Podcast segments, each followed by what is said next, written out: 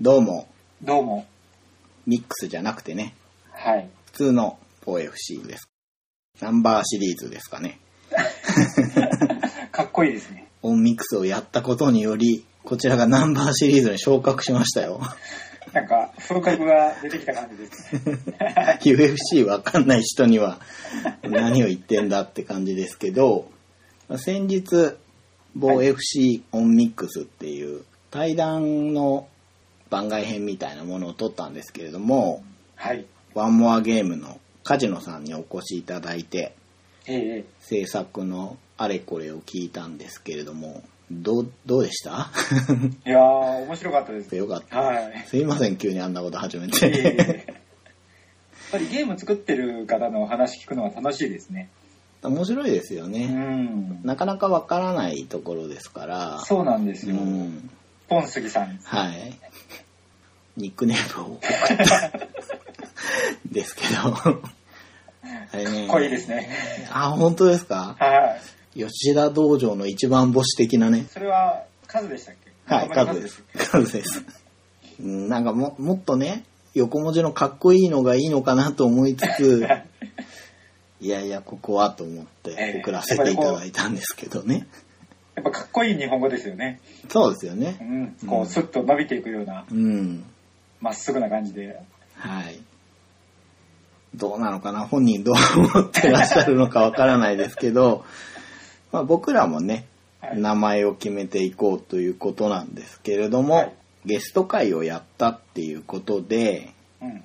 ワウワウの UFC 放送にやってくると嬉しいゲストはい。のお名前をお借りしてお話ししていこうかなと思うんですけれども、はい。よはい。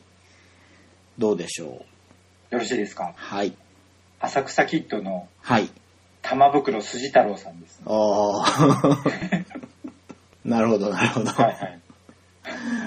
あまああのー以前、はい。格闘技雑誌の紙プロとかあった、はい、はい。あれを読むと、うん。変態座談会っう、ていうんうん、うん。やってて、いい具合に昔のプロレスの話とか、うん。格闘技の話とかしてて、うん。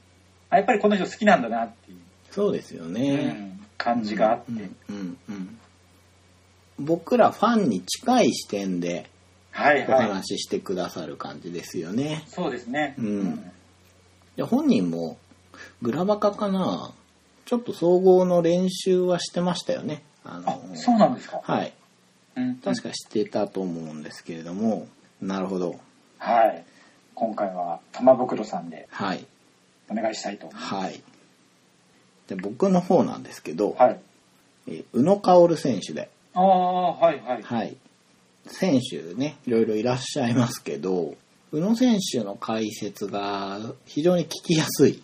うんうんううん。んわかります。あと、高坂さんとはい。割と距離が近く喋る。ああ、はいはいあの、はい付。き合いが長いのか、うん。だよねみたいなことち ょっと言うんですよ。ああ、わかりますわかります。バランスがいいですよね。バランスがいいですね。あの、まあ、お弟子さんの菊野選手とかが試合に出るときは、高坂さんが、まあ、いなくなるじゃないですか。はいはい。セコンドにつきますから。その時に宇野選手がいると、やっぱり安心して聞けるなと思うんですよね。はいはい。うん。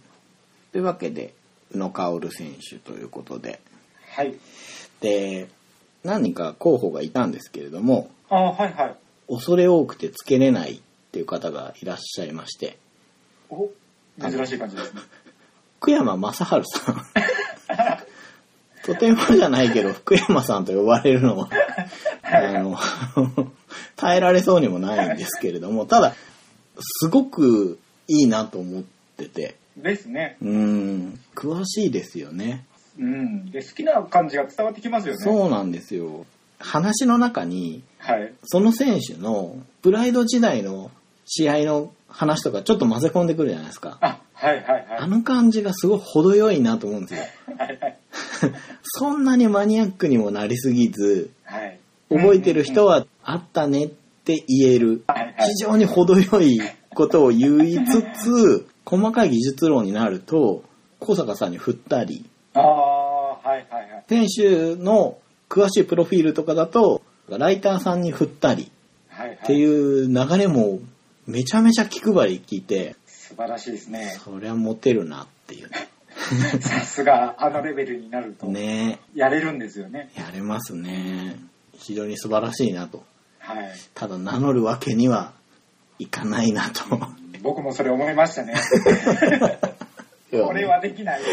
と、とてもじゃない が。はい。まあ、というわけで僕の方は、宇野薫選手で、で僕が玉袋筋太郎さんで、はい。防 FC 第17回、よろしくお願いします。お願いします。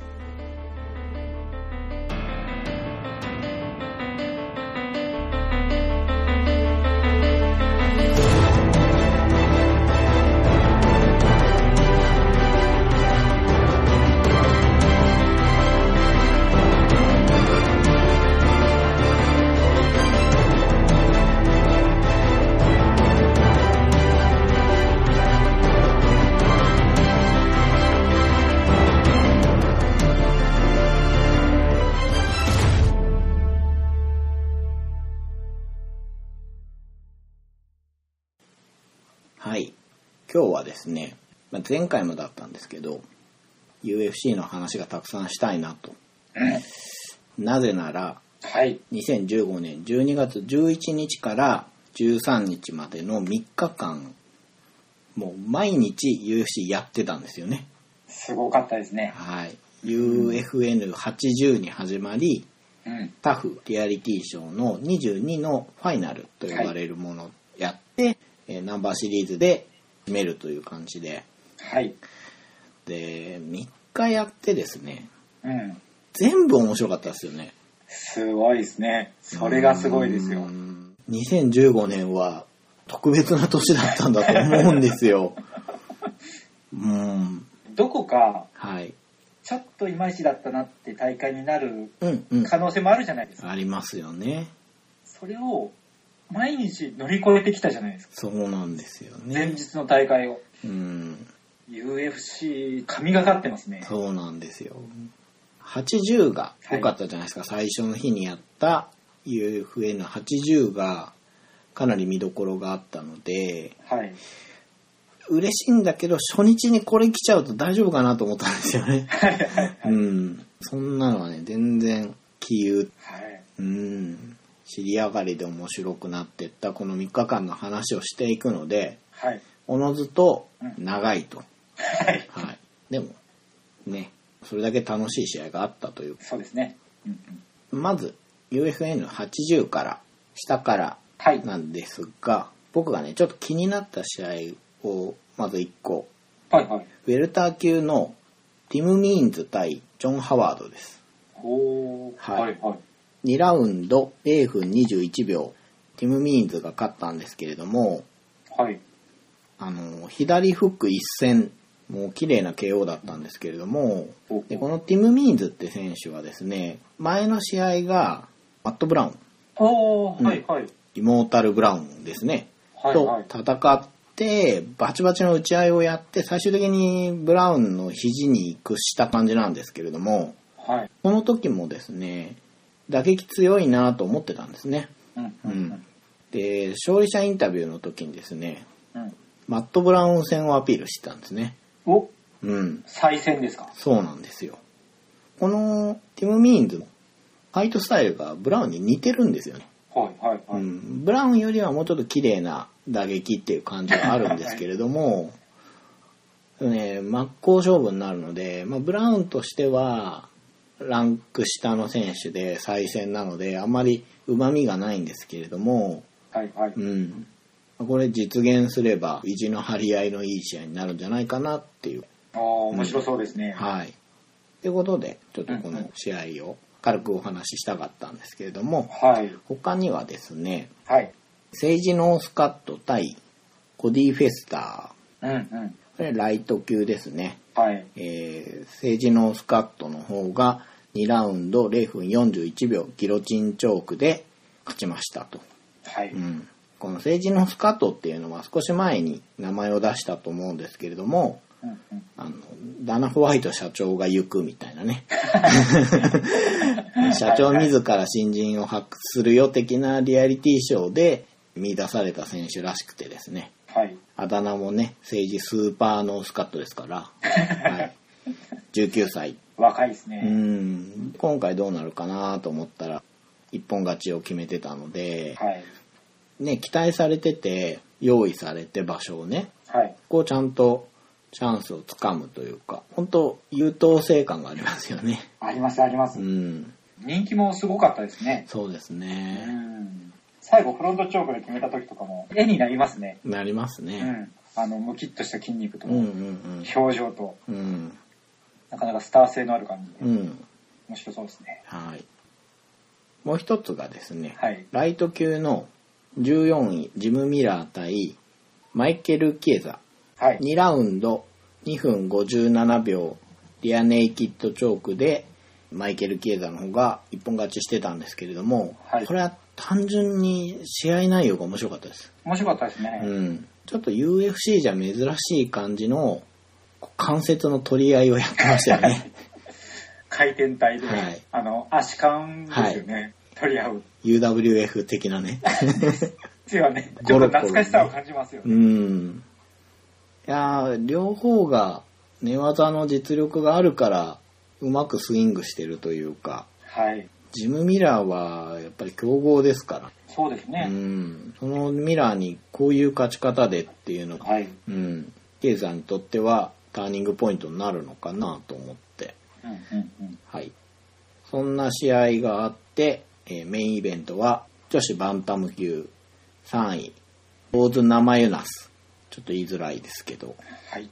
対人気のね、ページ・バンサント7位ですね。これが5ラウンド2分25秒、リアネイキッドチョークで一本勝ちですね。うん。試合内容としては、いつも通りね、アグレッシブに前に出て攻めるバンサントを、まあその打撃に合わせて打撃を返す生エナスはい。うん、で、ケージレスリングになっても、名前なすの方がテイクダウンを取ってう、ん。テイクダウンしたら下でうんパウンド打って、うんエルボーもしっかり打ててたじゃないですか。はうい。ん、だから寝技でも名前なすの方が強くて、うん。全局面で上を行って、うん。最終的に粘って粘って耐えてたバンサントを、屋根キとチョークで決めたっていう感じでしたねで。したうね。ん強かったですね。強かったですねこ。こまで全てにおいて圧倒するとは思わなかったでうす。ん。途中からバンサントがうん。よく諦めないなっていう感じにうんうんうんうん。なってましたね。叶わないなって感じあったじゃないですか。はい。あの、正直 UFC の方にプッシュされて、はい。まあ、それにちゃんと応えて、まあ、人気と勝利を両方獲得してきたバンサントでしたけど、トップランカーがそれを跳ね返したって感じでしたね。そうですねう。やんっ。ぱりなんか風格のある勝ち方という か。いやー、マユナスね、坊主頭良かったなすごと。くいいですよ。すごくいいですよね。うんかっこいいですね。いや衝撃でしね前日計量の動画見てたんですけど、た。はいはい。公式サイトだと、肩ぐらいまであるブロンドだったのに、ああ、なるほどなるほうど。んう、ん坊主頭で出てきた から、すごい驚いたんですよ。うんうあれん。は、編み込んだり、はい。デザイン的にサイドを刈り込んだりっていう選手いるじゃないですか。はいはい。単純な坊主頭の説得力たるやすごいなっていう、いや、あの、今後流行るんじゃないかなって思うぐらい、かっこいいですよね。うん。いやー、あれは、ちょっと他の人にはやれないというか、どうなんですかね狙ってるんですかねあれ、自己プロモーションとして。狙ってるんじゃないですか千倍特許みたいに見えますけどね。はあ、はいはいはい。だから、似合ってますよね。似合ってますね。うあの、エイリアン3のリプリーとか ね。僕あの、マッドマックスのフュリオフさィんリとオ思いさまんした。。そうですよね。それ映画じゃないですか。うん。はいはい。現実でやられるとこんなに迫力あんのかっていうね、 うん、決意かありますあります。うんうん。他の動画見てたら、はいジムの練習風景みたいなのが出てたんですけど、おーはい、ジムで犬飼ってるのかなあれほうちょっとヒアリングができないんでわからないんですけど、まあ、その犬とじゃれてるけど坊主頭の名前なす笑顔っていうねああいいでうすんね、うんうんうんそのシーン練習シーンじゃなくてそのシーンを見ててはい格闘だけに打ち込んでるんだなって感じがしました、ああなるほどなるほうど、ん、やっぱり女性がねうん坊主にしてしまうっていうそれであの試合をやってのけたのでそうですよあの名前ナスはい戦い方がはいなんていうんですかね爬虫類的というか、はいはいはいはいちょっと動きの緩急があってですねはいこう独特の動きをするのとはい坊主で無表情な感じがすごく合ってて、そうなんですよなんかマシーン的というかそうですそうです、うん、でバンサントがすごく明るくて、はい入場も笑顔でみたいな選手じゃないですか、だからもう陰と陽みたいな感じになってましたねそのコントラストが良かったですねね、うん本当に良かったなと思っててそのこうなんいや本当になんなんて言うんですかね下手なトラッシュトークとかはいうん、入場パフォーマンスよりもう全然こうなんだろうなうまい言葉が見つからないんですけどいや これだけでいいいいんだなっていう、 うん、なんだろうな白いご飯と焼き鮭味噌汁でいいんだよみたい ないやいや研ぎ落とした説そう得そう力ですそようねう、うんんしますうね、いん、やもう本当発するものが違いましたね、このままいけばはいイアン・ジェイチックとはい対戦というそうです見ねえてきますよね楽しみだなうんうんうんうんまあね前回ロンダが負けて、はい女子の勢力図が一気に変わったじゃないですかはいはいその中でバンサントってやっぱり UFC 側も押してきたかったと思うんですねはいうんだけどね全然違うやり方で生エナスが存在感出したなっていうう、んた多分この存在感に惹かれるのはプロレス的っていうかねはいはいマニアックなファンだとは思うんですけどいやだってね女子選手の坊主頭最高だよってそこだけ聞いたらどうだっていう話ですよ本当に最高かって思おかしいおかしいですようねねえというわけでこれちょっと一気に注目株になりましたそうですね、うんこういう選手がまた出てくるからこう出来上がったばっかりの階級って面白いですね面白いですねうん黎明期ならではの面白さですよねうん、はいそんな UFN80 でしたはいうんはい。次が、えータフ22。こちらで、まず川尻達也選手の試合がありました。はい川尻達也対ジェイソン・ナイト。3ラウンド判定で川尻選手が勝利ということで。うん。はい良かったですよね。いやー勝強かったですね。これで2連勝になるのかなうんううんん、はいそうですね UFC で4戦してて3勝1敗だからいい成績ですね、そうですうね、ん、相手のジェイソン・ナイトってデビュー戦だったのかな UFC、うんううんん、ただ前評判結構良くてだいぶ練習も積み重ねてきてるそうなんですよ若手でねすよね、うん、で本当 UFC に連勝中の若手が出てきてそれと日本人が戦うっていうのははいいつも恐ろしいじゃないですか 怖いパターンですよねそうねあのアルジャメイン・スターリング対水垣選手の時とかみたいなねはいはいなんだよ下から肩固めってみたいはないはいちょっとビクビクして見てたんですけれども赤尻選手がずっとねグラウンドでコントロールして、はいうん、文句なしの判定でしたねうんうんですね、ランカーとしての強さを見せつけた感じでしたね、そうですねううんん応援してたからかもしれないんですけど、はい川尻選手が最後につまんない試合でごめんみたいなこと言ってたじゃないで言すっかて。ましたね全然面白かったですけどね。そんなことないよっていう ね。うん。いや、もう、だいぶドキドキして見てましたよっていう感じですよね。いや、ほんと急にね、どこでひっくり返してくるかわかんないですからね。それが怖いですようね。ん。特に勢いのある若手とかは何するかわからないですもんね。の、そうなんですよ。最後まで気は抜けないですからね。はいうんはい、そんな試合があって、他に2つ。まず、ライト級の6位、エジゾン・バルボーザ対トニー・ファーガソン8位。はい。これが2ラウンド2分54秒。ダースチョーク、トニー・ファーガソンが勝利うんですね。でまあ、ダースチョークっていうのは、あの、アナコンダチョークと同じものらしいんですよね。はいはい。まあなんか、同じ技でもね、呼び名がいろいろあったりはいはい。しますけどね。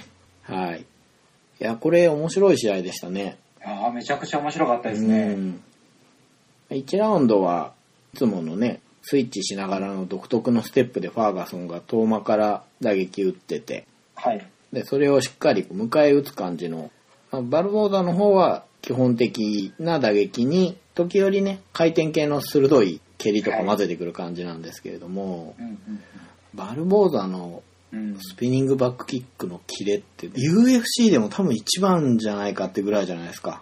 ああ、すごいですね。うんうん。うん、1ラウンドはそんな感じで、時折ね、ファーガソンがあのスライディングからの足感と か、また面白いことやってたんですけれども、すごいですよね、あうんうんうの、ん、足感10段、今成選手を思い出して、一人盛り上がってたんですけれども、 うんまあ、2ラウンド目で、ちょっとね、ファーガソンの勢いが落ちたかななんて思って見てたら、得意のエルボーを炸裂させて、はい。うん、立ってる状態でエルボー打ちますよね、ファーガソンはね。い相手の手を掴みながら打ったりとか、それでバルボーダがまあ流血して、はい。そこからバルボーダがちょっと失速し始めて、まあそれでもね、どっちも一撃で倒すような打撃打つんで、はい。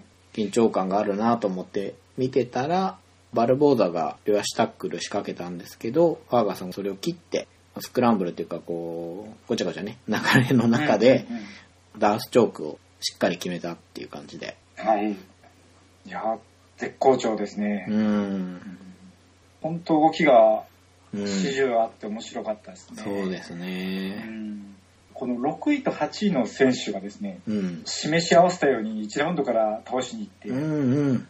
これだけの試合を見せるっていうのうがん。かっこいいですね。ね。うん。ダースチョークっていうのがまあかっこいいなと思うんですよね。うん。とファーガソンの変則系の打撃って、はい。やっぱちょっと荒い感じもあるしう、んうんうん。動きが多いから、スタミナをロスするのかなと思って見てはいるんですけれども、いや、試合は面白いわ。はワいンチャンスものにするわ。うん、どこまでいけるかなと思って見てるんですね。ああ、なるほど。本当にトップのトップまで行くと、うん。壁に阻まれてはいって。いうのが割とあるよなと思っているので、はいはいはい。このまま行っちゃうのかな、それとも誰かに止められてしまうのかっていうので、うん。気になる選手ですよね。うん。で次の試合が決まってないライト級の選手見てると、すぐ怪我するヌルマゴメドフ 3位ですけどええ、ええええここら辺面白いんじゃないかなと思いますね。ああ、面白そうですねう。ん。どこまで通用するのか。うんん。見たいですけどね、そんな試合が生まれたらいいなと思うんですけど、まあ、もしそこ突破すればタイトルマッチ、そうですね。うん。タイトルマッチも誰になるかまだ分かりませんけどそねう、、ライト級はね、混沌としてますねう、ん。ドス・アンジョスなら、まあ、硬い試合しますうんし、うんうん。いや、でもセローニでも見たいじゃないですか。見たいですね、うん。どう対応するのか、うんうんうん、うん、どんどんかき回していってほしいですよね。はい、はい。で、このタフ22ファイナルのメインが、はい、フェザー級2位のフランク・エドガー対3位、チャド・メンデスはいでした。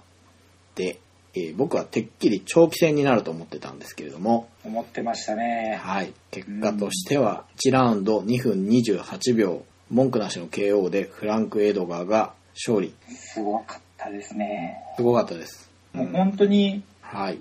要はエドガーはがいいつものようにこうコツコツコツコツ削るってうんういうんうん。試合で、どうかすればやっぱり5ラウンド判定はい。っていうふうに思ってたんですけどうんね、うんうんそのいつもの高速ステップで動き回るフランキーとはい、まあ力強いメンデスっていう感じではい、始まったなと思って見てたんですけどもうフランキーの左フックがいきなり当たってねはい、腰から落ちましたねメンデスはうーねん。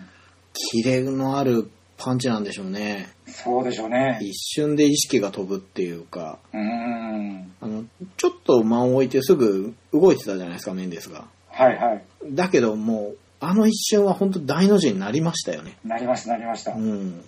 あの、レフェリーが止めて、後でリプレイ見ると、あ、目が飛んでるなっていう試合ってあるじゃないですか。はいはい。でそういうんじゃなくてもう、体が伸びてたので、 はいはいはい。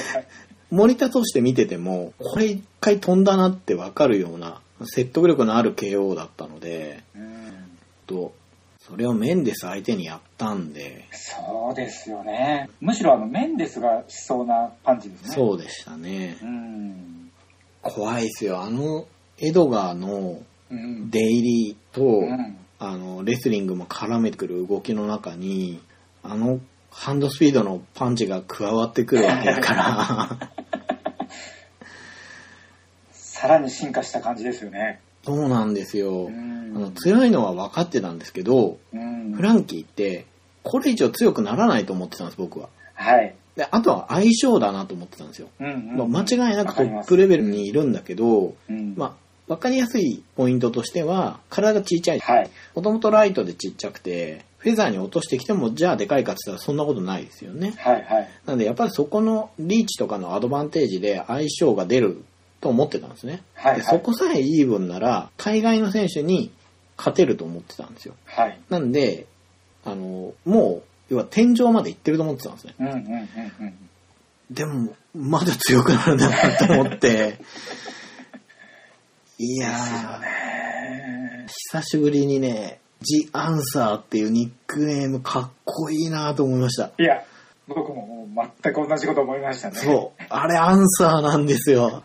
ですよね、うん。これだけ強い選手なんですけど、はい。要はあのマクレガはい。ーの流れの中で、うん。どちらかというと、うん。ちょっと不遇な環境だったじゃないですか。そうですね。うんその選手が、ここで答えを出したか。うん。うん。試合後のコメントで、はい。パンチのスピードアップを測ってきた。はい、はい。だから同時に手出してるけど、僕の方が先に当たったから、うん、勝ったみたいなこと言ってたんですけど、はい。その、な、何言ってんだろう、この人と思って。うん。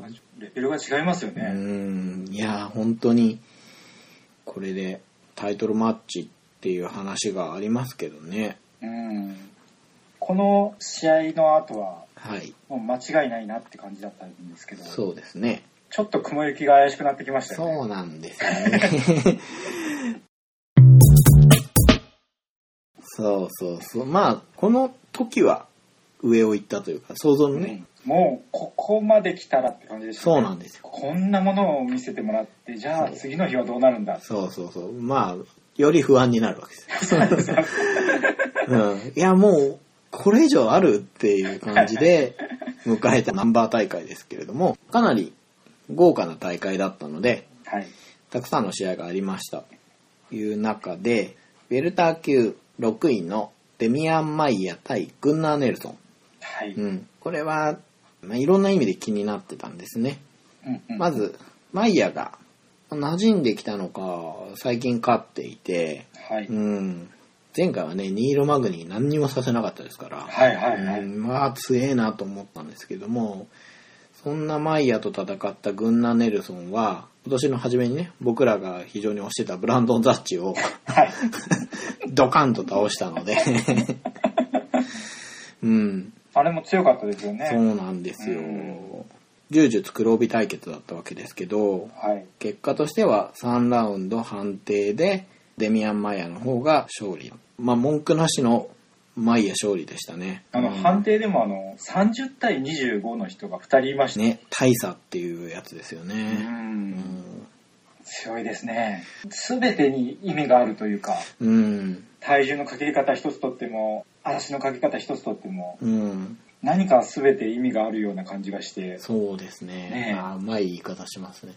その、デミアン・マイヤー、 まあ、ニックネームが柔術セレブですけど、まあ本当に柔術のすごい成績を収めた人で、MMA に転向してきた人で、転向してきた頃は、連続で一本勝ちしてたんですね。 うんうんうん。非常 に柔術セレブという名前も相まって、まあ、顔もいいじゃないですか。まあ、なんていうか、ですねこう、キラキラして見えたんですよ、当時ははいね。はい。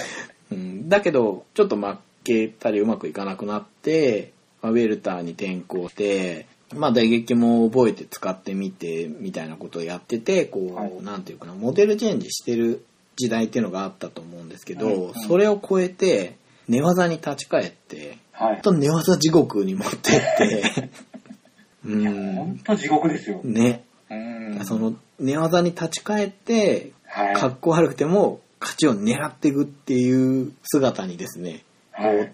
デビュー当時のキラキラとは違う渋いかっこよさが出てきて、なるほど。うん、かっこいい名前や最近と思って、 かっこよかったです。本当素人ながらに総合用の柔術に進化したっていう感じがああ、なるほど、なるほど。してて、こんな寝技を見せられたら、もう付き合えないですね。 そうですよね。他の選手は。うん。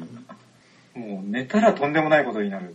うん本当存在感がうん、出たなということで、タイトルマッチ圏内には入りましたよね、確実に。入りましたね。うんはい。次に、えーはいミドル級の2位、ホナウド・ジャカレはい。対トルジャー・オブ・ゴッド、ヨエル・ロメロ3位。はい。はい。これが3ラウンド判定で、ヨエル・ロメロが勝利。はいはい。はい。これ見た直後、どっちって思いました、これ。僕はロメロだったんですよ。うんうんうん。僕はね、UFC っていう感覚だと、ジャカレかなと思ったんですね。うんうんうん。うんまあ、途中でロメロが金網を掴んでね、 はいはいはい。ジャカレのテイクダウンを耐えたというか、しのいじゃったというか、うんうでん口頭注意が入ったんだけど、あそこで減点はされなかったんですよね。はい。そこが分かれ目だったなっていうこ。こで減点が入れば、うんジ。ャカレーの方、間違いなくですね、うんジャカレーの方だったんだろうな。それが2ラウンドで起きたんですけど、 はい。 1ラウンドのロメロは本当バケモンみたいに強いですよね。そうですね。アンソニー・ジョンソンみたいですよあ。のなんか被りますよねう。ん。うん。それでもジャカレがね、うまく打撃でコントロールしてたように見えたんですけど、はい。途中でね、バックハンドブローがね、 はいはいはい。炸裂してね。強烈でしたね。で、まあ、ジャカレがダウンして、意識は飛ばなかったんですけど、うん、あれの印象もあって、1ラウンドはまあ確実に取ってますよね。そうですうね。ん。で、2ラウンドではい。失速して、案の定って感じね、汗がたくさん吹き出して、ちょっと目も後ろな感じ。ね、口で呼吸してはいね、はい。あーって感じです。まあ、ジャカレが寝技に持ってこうとしたところで金網掴んでね、はい。うーん、まあね、この人、ティム・ケネディとの試合の時も、うインターバルを28秒余分に取るっていう、ん。そうなんですよね。やってるじゃないうんですか。。なんでね、ほんと印象が悪いのに試合後にね、神様に感謝っていう から、そうそうななんなん、もうなんか、相当天然なのかなと思って。いや、ちょっとこう、戦慄を覚えますよね。そう、そうなんですよ。あのね、身体能力が強い。はっい。ていうのはあります。はいけど、その天然さも強さの一つなんじゃないかなと思うんですよ。そんな気しますよね。他にも、うんちょっと相手の目に指を入れはい、よはうい、としたはい。というか、まあ入ってしまったのかわからないんですけはいはいはど、それで注意もされてたじゃないうんうんうんうんうん。なんかこう、天然なダーティーさがありますよあね。りますよね。でも口を開けばすごいピュアな感じなん ですよ。そうなんですよ。いやー、なんだろう。怖い。そうそうそう。怖い。ただ怖い。そこまで言うなよって思われるかもしれないですけど、はいあの、試合後に、あれなんていうのかな。まあ、あの人、スキンズじゃないですか。はいはい。だけど、ヘアバンド的なのなんかつけません かつけますね。あれもね、かなんなん、あれなんなんですかねあれスポンサーなのかななわからないですそう、ね。毎回不思議なんですよ。なん、え、なんでこれつけんだろうと思って。となロメロ、どう、どう、いや、うーん、次期挑戦者。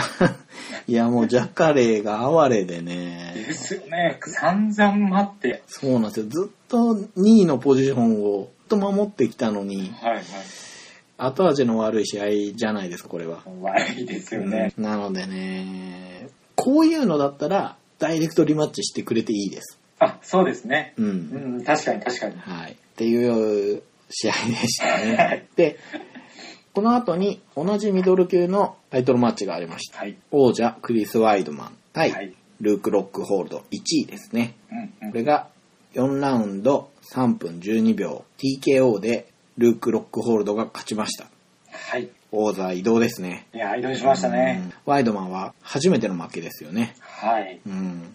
見応えのある試合でしたよね、これ。そうですね、うんいきなりワイドマンが飛ばしていきましたもんね。そうなんですよね。まずストレートで前に出て、あロックホールドが迎え撃って打撃戦になったんですけど、大振りのフックでバランス崩れたところを見逃さずに、ワイドマンがバック取って、そこでこう、寝技の攻防になるんですけれども、はい。そこでね、ワイドマンがペースを握るのかなと思ったんですね。はいはい。ううんん。まあ、ロックホールドもうまくね、寝技をしのいで、うん。あの、目線でレフェリーを促してスタンドに戻させたでしょ。ありました。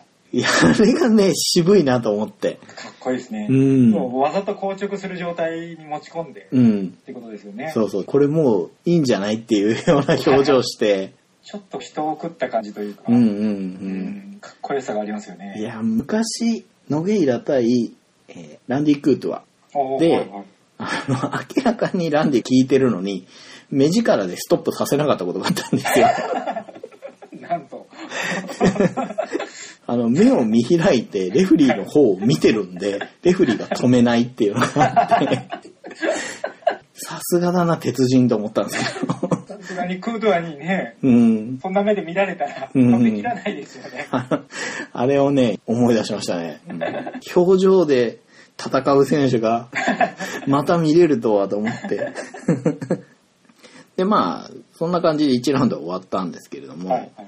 とね、それでワイドマンが力使っちゃったのか、2ラウンドはね、ロックホールドのペースで、そうですねう。ん、遠間からバンバン蹴り入れてましたね。うんうんうん。時折ブラジリアンキック出して、はうい。ん、蹴りの距離だとロックホールドの方が優勢かなっていう感じで、3ラウンドになって、今度ちょっとロックホールドの方が疲れが出てきたのかなってなったら、ワイドマンの方が盛り返してきてね、うんうん。うん、あ、これ、どっち行くかな、ワイドマンがなんだかんだ持っていくかなと思って見てたら、はい。バックスピンキック打ってうん、それにね、合わせて、ロックホールドがバックを取って、そこからテイクダウンをして、あのー両都戦で見せたコントロール力をはい。遺憾なく発揮して、ワイドマンがマウントを許して、からもうパウンドとエルボーを打ちまくってましたね。は止めるべきですよね。い。ですねうん。ちょっと、ハーブディン自体うん、いつも遅いんですけど。いやー、なんかもう本ねえ。当、まずいだろうっていうう。うんん、どんくらいやってましたかね ?20 秒ぐらいはやってたんじゃないですかね。やってましたよね。まあ、あそこで止めてたら、もらわなくていい打撃ですからね。そうなんですよね。うんだって本当顔を手で覆ってるだけで、本はい。当やられるがままだったじゃないですか。うんうんだからね、あれはちょっとひどいですようーね。ん、うん総合格闘技、危険じゃないですか。そうですね。危険だからこそ、やっぱうん安心して見れるようにしてほしいですそね。うなんですよ。うんレフェリーにはちゃんとね、してもらわないと、って思うんですけど、まあ、その後4ラウンドになだれ込みましたけど、うん結局何もできずにね、また、うんうんうんグラウンドになってマウントを許してでパウンドとエルボーをまたいっぱいもらって、うんやっと止めたっていう感じでしたようんね、うんうんうん。もう、あそこで止めるならね、もっと早く。そうなんですよ3ラウンドそうで終わっててもいいかなと思うんですけど、うんうんまあ終わり方は疑問が残る感じでしたけどついにワイドマンが陥落っていうことでねですね。うんうんうんこれでロックホールドが第7代 UFC ミドル級王者になったってことですけど、ワイドマンももったいなかったですね。あそのうバックスピンキックが。あれは悔いが残るでしょううね。ん。ワイドマンがちょっとね、流れを手繰り寄せたのかなって思った時でしたからうね。ん。本当ミドル級もね、上の選手がみんな強くて、はい。ロックホールドが王者について、次は、やっぱりビクトーですかね。再戦ですねう。んう。ん。なんかね、ロメロの勝利には疑問が残るって、 ロックホールド言っちゃってましたからね。で、まあ、ビクトーには、負けてるじゃないですか。ええ UFC に来て唯一の負けがビクトなんで、でまあねあの頃のビクトはねなんか不思議なモリモリ筋肉だったから 魔法の力を。ねね。えやっぱやりたいですよねうんうんいやワイドマンジャカレリョウとティム・ケネディにも勝ってて王者になったばっかりですけどはい。まあすでに上位陣は1回は倒してるんですよねロックフォールは 確かにねそうですね。なんでそう考えるとやっぱりビクトだと思うんですよねうん。で、まあそこクリアしたらワイドマンがリマッチに入るのか、うん。まあロメロが出てくるのかっていうね、はい感じですけど。うん。いや、ほんと今年は王座の交代劇が多いですね。多いですう。ね。うんん。で、えーメインイベントはい。というかこの3日間というか、はい。うーん、ちょっと言い過ぎかもですけど、2015年の締めというか、う んまあ、まだあるんですけど ね、大会は。が、フェザー級の王者、ジョゼアルド対1位のノートリアス、コナー・マクレガーですね。はい。うん。これがですね、うん。ジョゼアルドっていうのは10年負けてなくて、うん。うん。 18連勝していて、うん。うんまあ、対するマクレガーも UFC に来て6連勝。うん。まあ、こっちは4年ぐらい負けてなくて、MMA としては15連勝してたんですけど、まあ、この本当に、なんていうんですかね、トップ対決というか、はい。まあ、実力、話題ともにね、うん。みんなが注目してた、この試合が、うん本当は7月にやるはずで、はいはい。いろいろあって流れて、そこもドラマがあるんですよう ね。ん、年末に実現したこの大会の締めのこの試合が1ラウンド13秒でコナマクレガーが KO 勝ちです。すごいですね。ね。まあもう信じられないですよね。うん。あの、まず左ストレートをこうかがむような感じではい。伸ばしてマクレガーが。でそこからあの関節蹴りをね、はいはポいッ。と出して、で、それの戻りに合わせて、アルドが飛び込みながら右ストレート打ったんですけど、 はい。次の瞬間、アルドが倒れて て、まさに。もう全然意味がわからなかったです、最は初。いはいはい。見えなかったです。全然。うなんかん、、スリップが何かかなって思う。そうなんですよよ。くわからなかったです。で、そこにマクレガーがはい。膝ついてね、鉄椎を2発打って、もうその時にはレフェリーが止めに入ってって感じで、はい。でまあ、スローで見返してみると、アルドが飛び込みながら、右のストレートを打ってたんですけど、はい。それをバックステップで半歩下がって、下がりつつ左ストレートを打ち込んでたら、はい。返しのアルドの左フックに対して、ワンテンポ早いカウンターみたいになってたんですよね。はいはいはいはい。ああ、あの一発うでーん。 KO を取ってたっていうことですよね。ですね。バックステップしながらですもんね。そうなんですよね。うん、この試合でマクレガー打撃5発しか打ってないんですよ。すいやー、いや、ごもい13だよな。う、無敵のアルドだったじゃないですか。はいはいはい。本当に絶対王者で前の団体の時から本当に強い強いって言われててもうずっとパウンド・フォーパウンド・キングでしたもんね。そうですよねうんんいやそれをねうんたった一発でねこれあのーそのリプレイ見て、うんあパンチが入ったんだなと思って、うんもう一回巻き戻して最初から見ても、うんよくわからなかったです。そうなんです よ何回も巻き戻して見て。なアルドの方はうん。右ストレートじゃなくて左フックの方が多分本命のパンチだったと思うんですけど、はいはい。ちょっとそれをマクレガー食らってるんですよねうん。まあ、先にマクレガーが当たってるとはいえ一応相打ちにはなっていて、はい。あのー勝利者インタビューだったり勝利喜んでる時に右目尻から血が垂れてきてたんですけど、あれが凄みがあって、うん。要は紙一重に打ち勝ってるってことじゃないですか。はいあはい。れね本当にワンテンポ遅かったら逆になってたと思うんですね。はいはい。いやーなんだろう、そのギリギリをものにしちゃうんだな、この人。いや、神がかってますようね。ん。MMA 史上最高のスーパースターの一人じゃないかっていう意見出てますけど、ううん。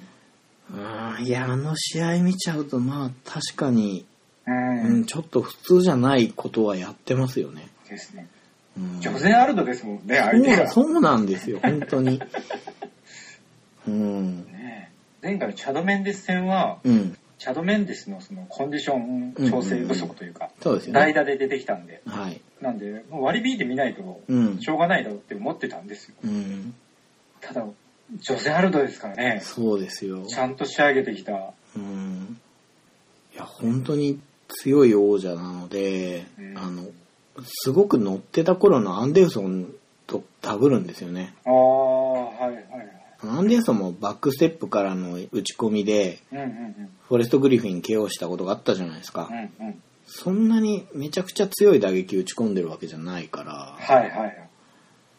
いや、すすごで、まあ、全てはタイミングなんだっていうふうに言ってたじゃないですか。はい。いや、そうだろうけどさっていう話です よ。ねえ。出ましたよね。うんスピードじゃないタイミングだ。うん。パワーじゃない精度だ。そういや、ああ、そう、そうですか、みたい な。でも、この階級ってやっぱり、スピードに目が、うんうんうん。まあもう当然なんですけど、うん。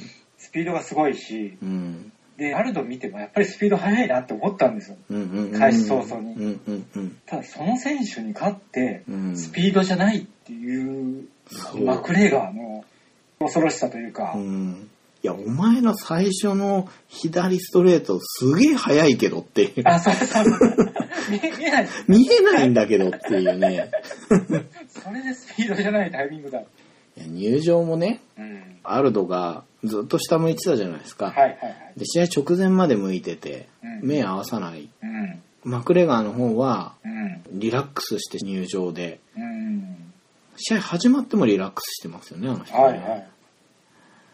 で、これだからなあ試合後にアルドがタオルで頭を覆ってたけど、うんうん。こう泣いてんのがわかるんですよね。うんうんうん。まあね、うんうん。うん。あ、のね、何万人の前で泣くっていうのは、やっぱりしづらいと思うんですよね。うでも、まあ、泣きますよね。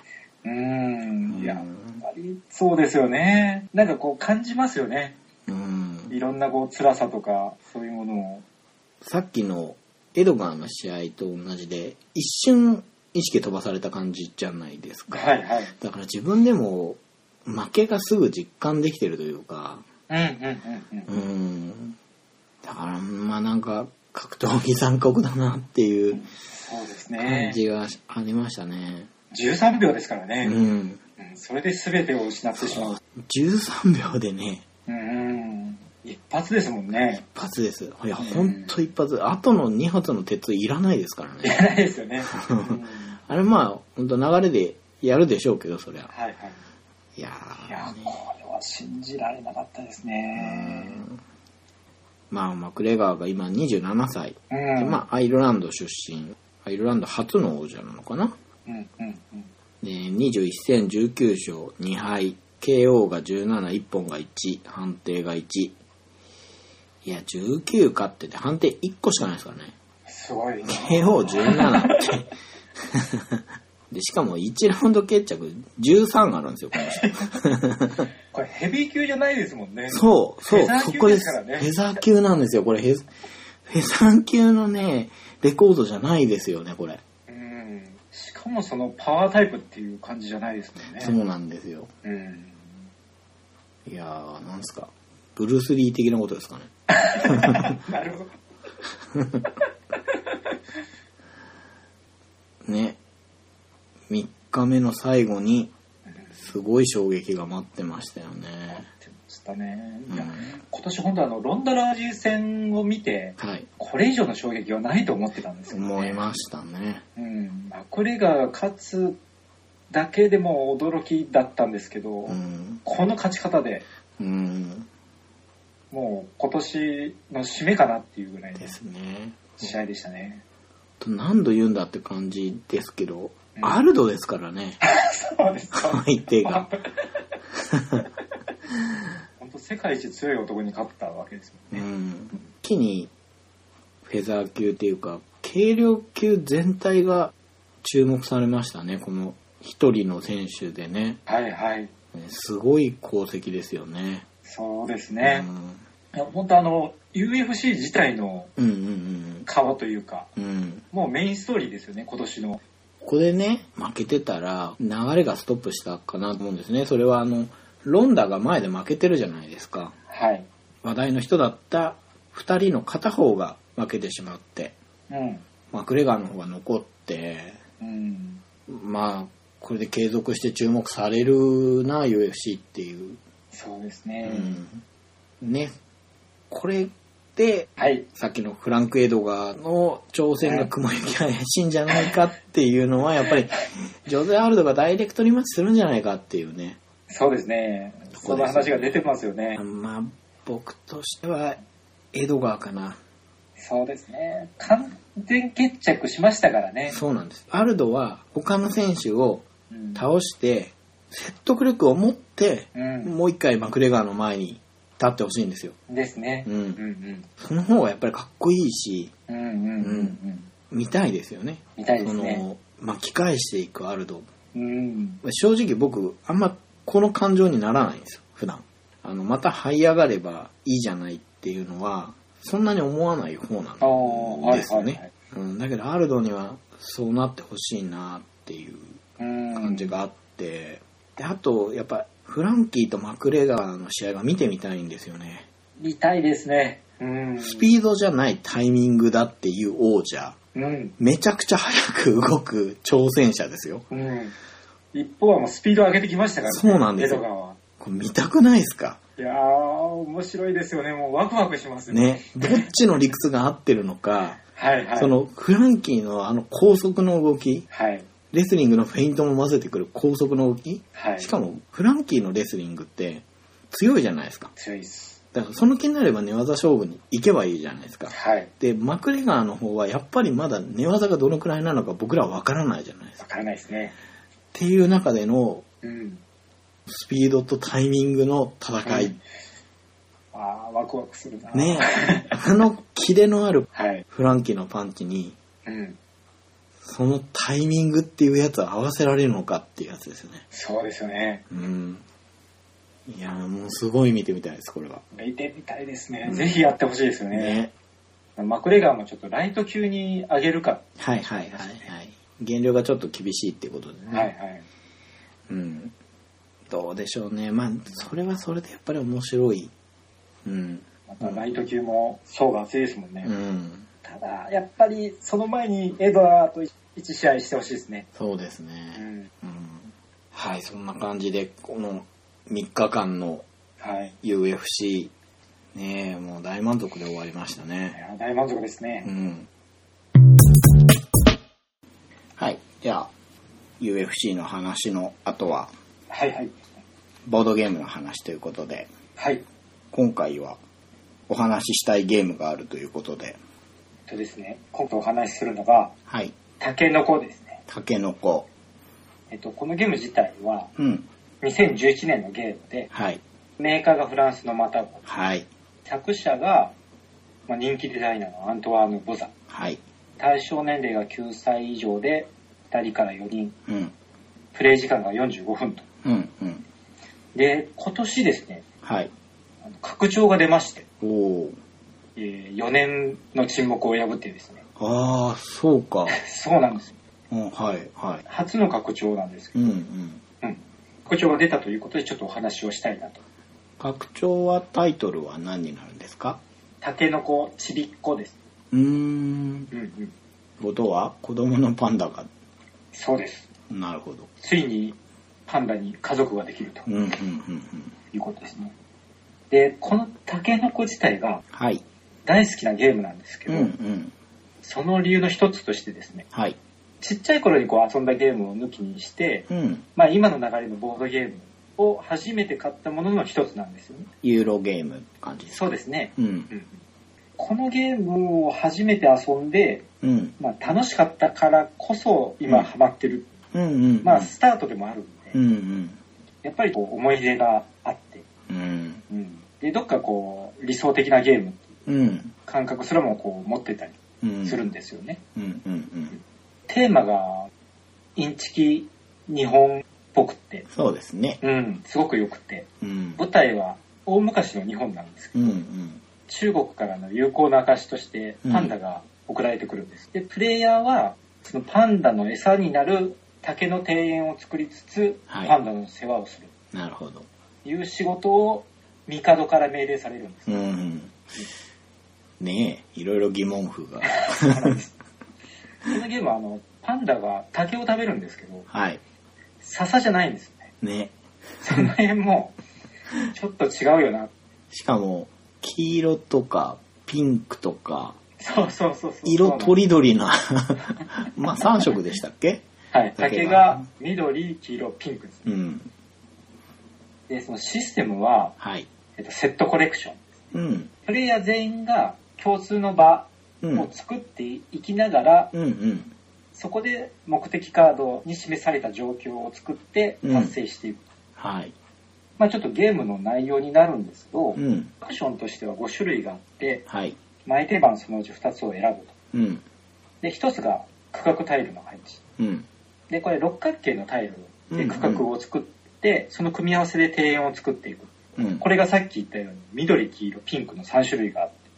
で、このタイルに水が通るとう同んじ色の竹がそこに育つようになるんです。うんうんこの竹がですね、あの、いいコンポーネントで、うんうん筒状ではい上に積み重ねていくようになる。そうなんですよねうんうん積んでるんですよねそうなんです。で、それが最大4段までになるとう。んで、もう一つがその庭師の移動というのがあって、はいこの、また好きなところなんですけど、はいあの、庭師とパンダの駒があって、はい着色済みのフィギュアなんですよね。そうちっちゃい。なんです贅沢ですよね贅沢です。これがまたあの、写真映えがするんですよ。うんこの庭師が動くと、動いた先にある竹が育つ。うんで、パンダが動くと、動いた先の竹の駒を一つ食べるという形になってる。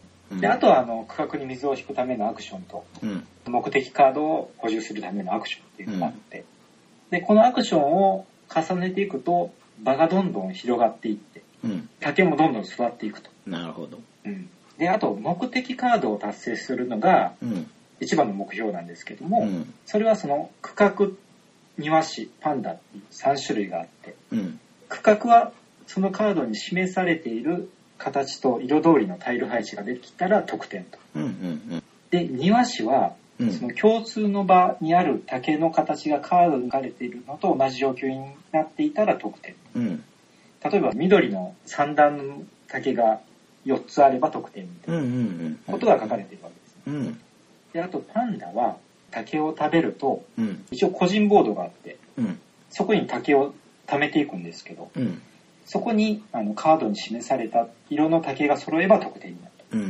んで、目的カードを規定枚数ですね。例えば4人プレイだったら7枚達成すればゲーム終了。うんうん達成した目的カードに書かれた得点を合計して得点の高い人が勝利とうんいうのがゲームの全体の流れになってますうんでやっぱりこれさっき話したみたいにはいゲームが進んでいくとその場が広がっていってうんうんそこに竹が育っていってうんあの平面に広がるだけじゃなくうてん縦方向にも伸びていくんですよねなる竹ほどが Y 軸にもあそうですそうです そのこう立体的なものが目の前に出来上がっていく、うんでしかも竹の色がうんさっき言ったみたいにカラフルなんですようね、ん見た目にも楽しいしそうなんですよねそのうんゲームですからはいこれがいいんですよねありえない色っていうのが そうそういいんですよねゲーム終わった後にこう写真を撮るのがすごく楽しいんですうよ、ん写真映えがしてうん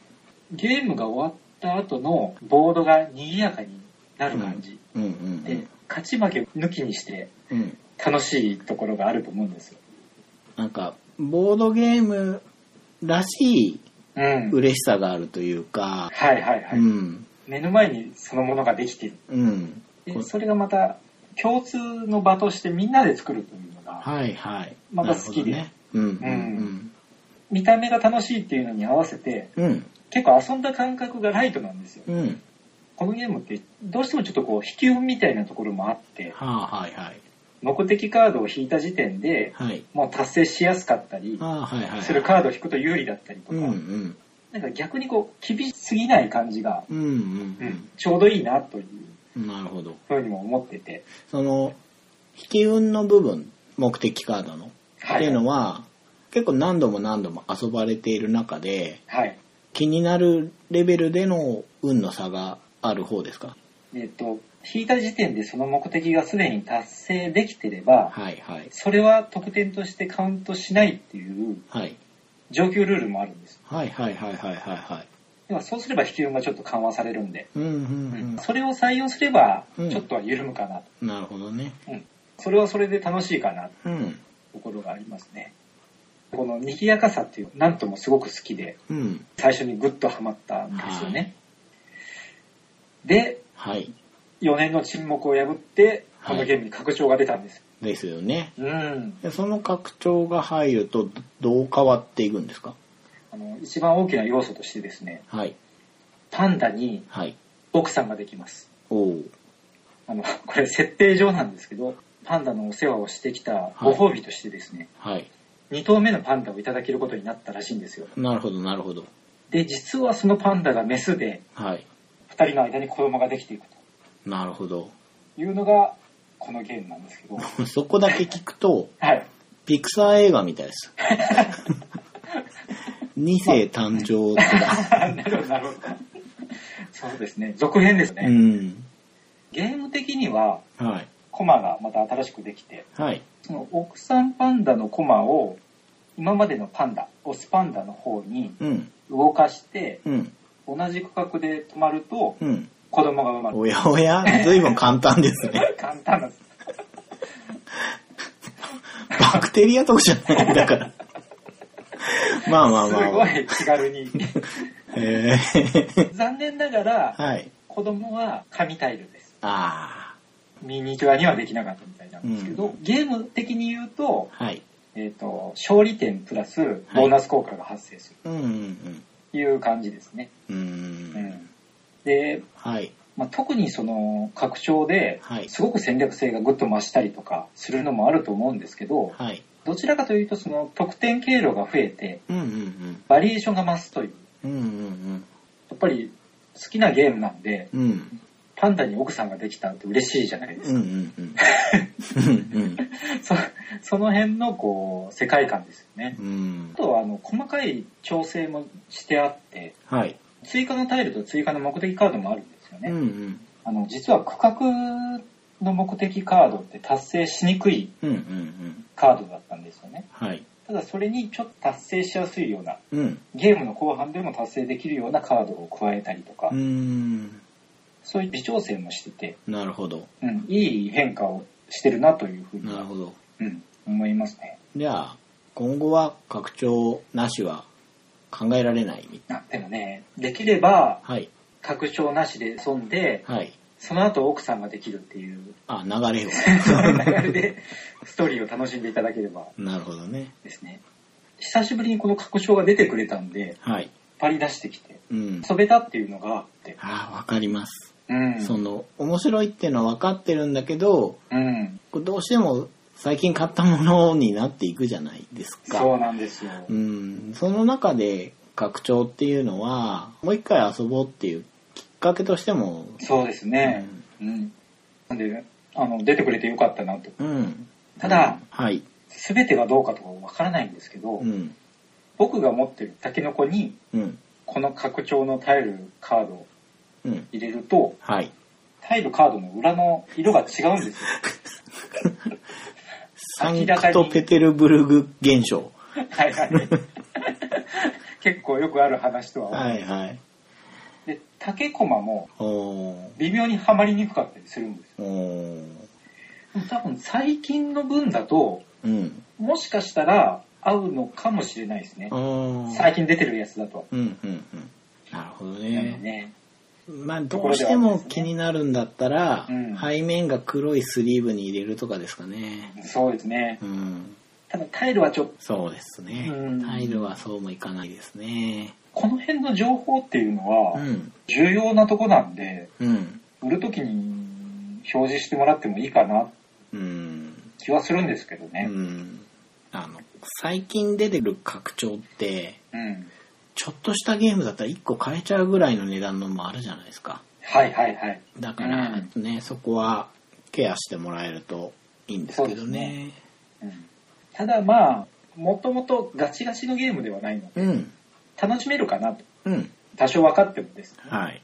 その何が来るかまで明確に分かれてるわけじゃないんで。うん。うんうん。といまあうことで、僕としてはもうすごく楽しめたかなと。はい。ですね僕も久しぶりにうん。遊んでみたいなと思って出た当時は何度か遊んだんですけれどもああ、ね。はいはうい。ん。パッと見ね、コンポーネントで惹かれますよね、タケノコはね。うん、やっぱり見た目のインパクトっていうのは強いですうよね。ん。あとね、箱絵も好きなんですよ、僕。ああ、いいですようね。ん。うんあんだけボードゲームには珍しいぐらいキャラクターが確立してるじゃないですか、あのゲームは。はい。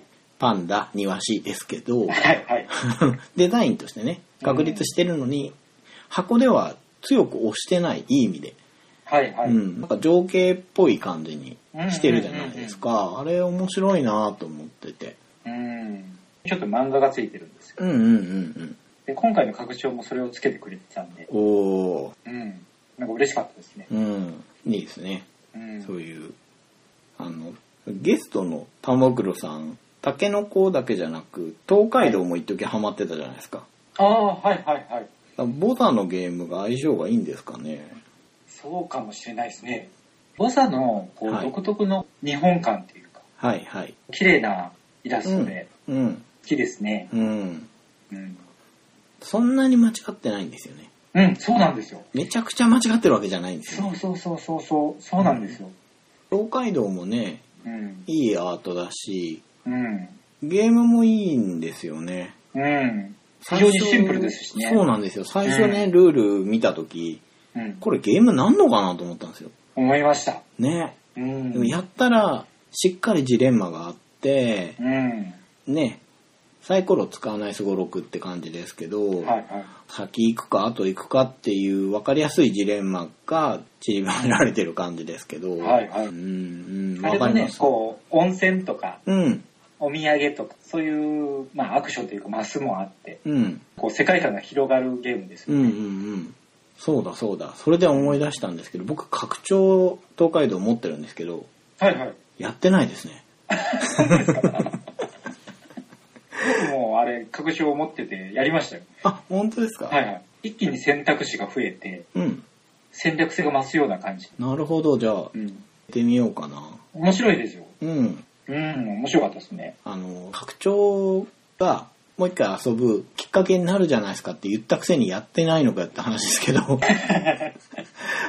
の言い訳じゃないですけど東海道自体は遊ばせてもらって面白くていつか手に入れたいなっていうことで同時に手に入れちゃったんですね拡張と。なんで元のゲームは分かってるんだけど持ってるのにやってないってそういうことなんですけど、うん、うんまあ、せっかくなのでもともとねそんなルール量の多いゲームじゃないのではい。そうですね、年末にもいいかな。正月っぽいな。 いいじゃないですか。ねすごろくっぽいですしね。はい変形すごろくですし。うん。そうですね。うん、う。うんん。タケノコも東海道もお正月に合いそうなんで、でやってみようと思います。うん。じゃあ、今回の終わりの話。はいはい。格闘技界年末といえばと、ビッグマッチですよね。うんうんうん。ですね。はい。防 FC もビッグマッチを行いたいと。おーはい。なんと。第10回でですね、うん。すごく強そうなおじさんのボックスアートのお話をしましたよね。うんうん。しましたね。そこで王者に輝いたのが、うん。スティールドライバーでした。はい。で、挑戦者として、グラスロードとうん。サンチアゴが選出されたんですけれども、はい。えー、ちょっと僕の独断と偏見で、グラスロードに挑戦させようかなということほで、うほうほう。はい。年末に、王者スティールドライバー対挑戦者グラスロードということで、 なんと。融合しましたね。はい。変な会話をしてます ね。まあ何をやるのかというとですね、はいはい。年末プレゼント企画をやろうかなと思いまして、あーはい。いいですね。はい。じゃあ、何をプレゼントするのかというと、うんうん。ダンジョンバスターズというゲーム。これはお、ー談合ダンジョンの海外版です。ああ、いいですね。えーこれに日本語版の説明書をお付けしてはいはい。 1名様に。おおもう一つがですね、ー。はい。人狼トランプ。これはゲストの玉袋さんから提供いただいたものなんですけどもはいはい、トランプですよね。そうです。あの、普通のトランプです。はい。あの、人狼で遊べるとかいうことではなくて、狼になったり人になったりするあの人狼ですね。はいをテーマにしたトランプで、キックスターターで、はい。あの、募集を募ってたトランプで、ちょっとかっこよかったんで、そうですね。うん、頼んでみたトランプですね。絵のかっこいいトランプっていう。うん。平たく言えば。はい、一つこれをプレゼントとして、あありがとうございます。はい。これも1名様に。 1名様。はい。で、最後に、はい。忍者んという2人用のあーはい。対戦ゲームがあるんですけれどもうん、うん。これも1名様にということで、うんプレゼントが3つということで、うんうんうんはい。3名様に当たります。おーはいはい。はい。で、応募方法なんですけれども、うんえー我々の番組、防 FC への感想、もしくは要望と、王者スティールドライバーと、はい、挑戦者グラスロードの予想、ここっちが勝つと。思いますっていうことですね。はいは。はいい。で、先ほど挙げた3つのプレゼント、ダンジョンバスターズ、人狼トランプ、忍者の中から欲しいものを1つ書いて、うんうん。は。い。で、応募に偏りがあった場合、うん。こちらの独断と偏見で送ります。はい。はい。まあ、以上を Twitter の DM で、はい。 FC アカウントの方に送ってください。うんうん。で、応募の締め切りは、えー2016年の1月15日にしようかなと思います。あ、はいはい。はい。当選者には、当選しましたよっていうことで、こちらから返信しますので、はい。その後、郵送先などを教えていただいて、プレゼントを発送ということで。うんうん。はい。で、勝敗予想ですけれども、うんうんうん。当たろうが、外れようが、はい。関係ございません。おおなるほどなるほ ど。要は、票数が多い方が勝つって いう、だけなんですけどね。あ、なるほどなるほど。はい。うん。これ、ゲストの小野さん的な勝敗予想ってありますか、これはね、全くわからない ですね。でもね、グラスロード、調べてきました。おまず、王者スティールドライバーがですね、おはい。えーデビューが2008年ですね。ほうほうほうほで、あの、ジムが、う。はい。個人ジムのツリーフロッグから、はい。大手のペガサスにはい移。籍してますね。はい。で、まあ、ここが大事。はいトレーナーがマーティン・ワレス。おーはい。リスク回避に重点を置いた、こう、実直なね、選手を育てるよう な、有名なトレーナーで、クロートファンが多いっていう。はいはい。なるほど。いぶし銀ですね。はい。です。まあ、気になるスタイルですよね。はいはい。競りで鉄道会社と、まあ、その株を購入。うん。かつ、線路の建設っていうものをこう、ミックスさせた。なるほど。あ。まあ、ワレストレーナーらしい、 説得力のあるスタイルですなね。 るほど、なるほど。でさすがも、王者ですね。そうなんですよう。ん。ワレスの中では、うん。わりかし軽やかな方なので、軽めなので、うんうん。そこも人気の、なるほど。はい。で、まあ評価としてはですね、はい。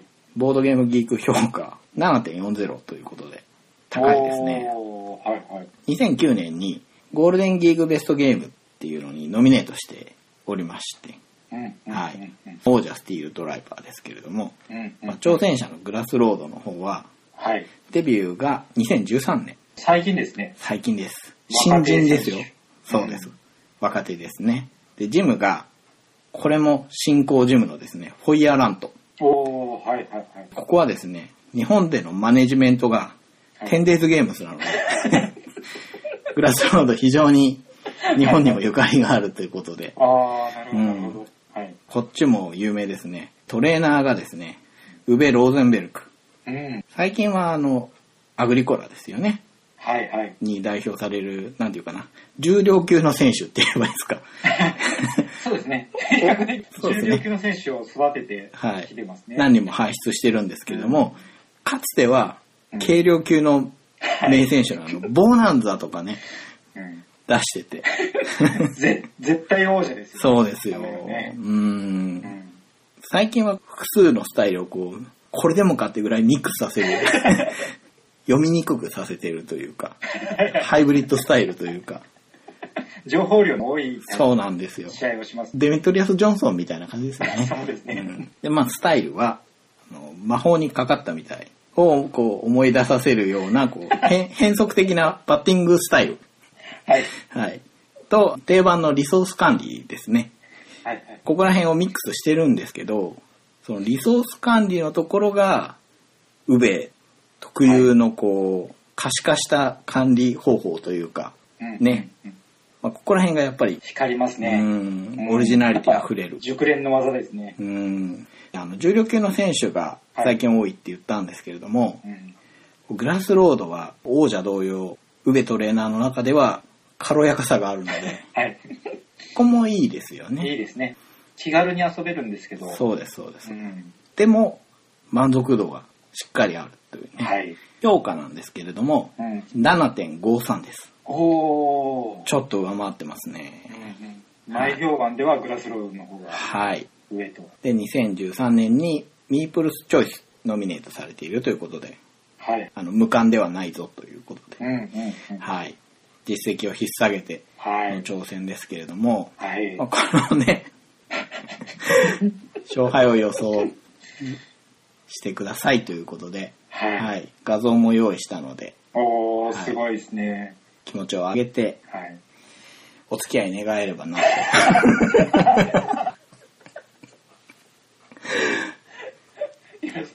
お願いします。はいというわけで、はい。えー詳細の方はホームページの方にも書いておきますのではい。ぜひ応募していただければなと思いますよろしくお願いします。よろしくお願いします。という告知を最後に。今日はこの辺で。はい。いやー、今日もね、盛り上がりましたね。楽しかったですうね。ん、UFC も、たけのこも。うん。ですね。本当お正月に東海道もいいななんて。そうですね。そう考えると、うん、うドん。ザのゲームは、花火とかね、いろいろありますしね。はうい。ん。はい。こんなお正月の前にもう一回更新できるのか、これで最後なのかちょっとわからないですけれども、はい。第17回は、はい。おしまいということで、はい、今回はゲストの宇野薫と、ゲストの玉袋筋太郎でした。はい、ありがとうございました。ありがとうございました。